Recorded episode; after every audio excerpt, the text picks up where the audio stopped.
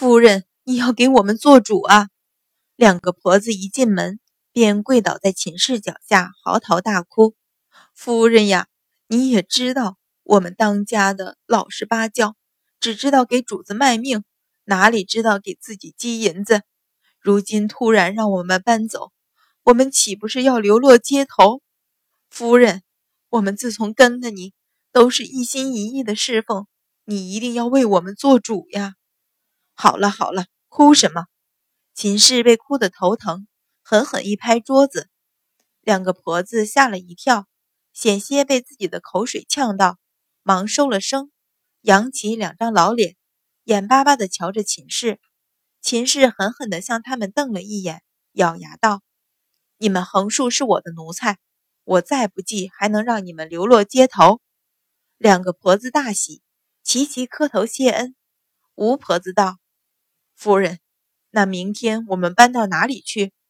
郑婆子跟着连连点头，都仰头等着秦氏示下。秦氏脸色阵青阵白，咬牙道：“你们明日不许搬。”我看那个黄毛丫头能将你们怎样？怎样？阮云欢挑了挑眉，向清平笑望，悠悠道：“只怕到时候他们不搬也得搬。想和他阮云欢玩赖的，这一世怕没人能赖得过他吧？”阮云欢冷笑：“在世为人，他可不准备给这些人留脸面。就是，不用别人，让赵成带两个人去。”连人带东西全丢了出来便是。白芍搓着手，恨不得自己去亲自将人丢出来。阮云欢横他一眼，笑出声来。这个白芍和他习了几年武，连性子也比上一世暴戾。果然，第二天赵成来回，那两户人家果然没搬。阮云欢冷笑：“不搬，不搬最好，要不然。”他怎么让这些人记住他？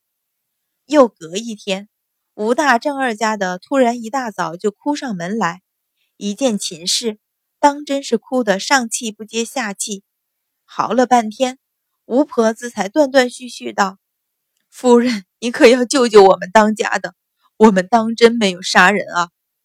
杀人！秦氏大惊，忽地站起，问道：“你说清楚，谁杀了人？”郑婆子定了定神，才说道：“夫人，今儿一早我们才刚刚起身，就有官差砸门，二话不说就进院子搜查，也不知道怎么，竟然从后院的树下挖出个死尸。官爷一口咬定是我们当家的杀人，也不听我们分辨，便将人绑走了。院子里怎么会有死尸？你们可知道是什么人？”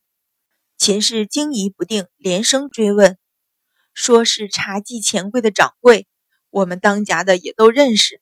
前几日便不见他出来，不想今日在我们院子里挖出尸体。钱庄的掌柜，那就是多少有些根底的人。秦氏皱眉想了想，又问：“知不知道是怎么死的？”吴婆子摇头：“我让大娃跟了去打听，让他一得了信儿。”就赶到府上来回，秦氏摇头说道：“只怕知府衙门大娃进不去。”抬头向门外丫头唤道：“杏儿，你去唤常管家来。”杏儿应命而去。过了一会儿，带着管家长青匆匆地奔了进来。长青刚跪下行礼，秦氏便摆手道：“你拿了相爷的帖子，去知府衙门打听一下，那个钱庄的掌柜如何死的。”待长青退了下去，秦氏向两个婆子摆手，说道：“你们先回去吧，等有了信儿，我自然会派人知会你们。”两个婆子跪着不起。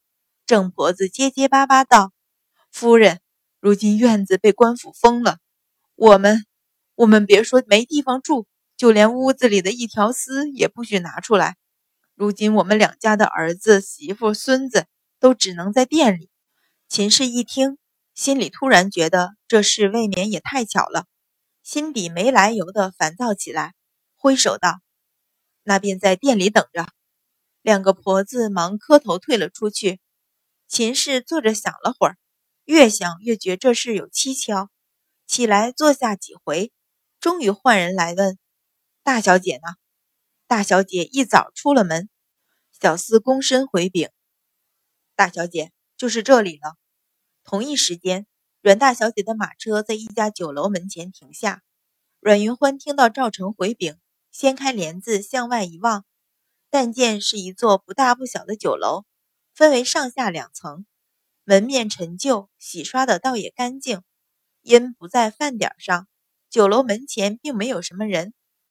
阮云欢点头，带着白芍下车，向那酒楼二层雅室来，临窗坐下。白芍唤了小二，询问都有什么茶点。阮云欢却是瞧着街对面一家紧闭的店门，说道：“那不是茶记钱庄吗？怎么掌柜的还没有寻到？”白芍向外瞧了一眼，说道：“小姐，你还不知道，那掌柜的被人杀了，今儿一早寻到的尸体。”阮云欢挑眉问道：“什么人和他有这么大的仇，居然杀人？”白芍向小二瞧了一眼，摆了摆手。小二迟疑一下，躬身退了出去，将门关好，走开几步，又蹑手蹑脚的回来，竖起耳朵倾听里面的动静。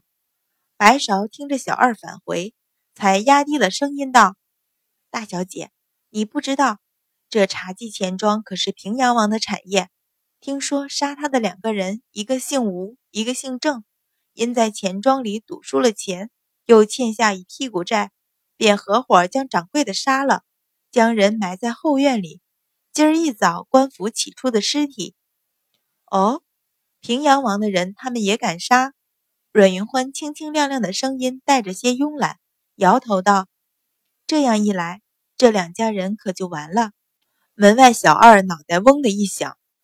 额头在门上一磕，咯的一响，一下将自己吓醒，忙转身匆匆离去。雅室内的阮云欢端着茶盏，浅浅笑起，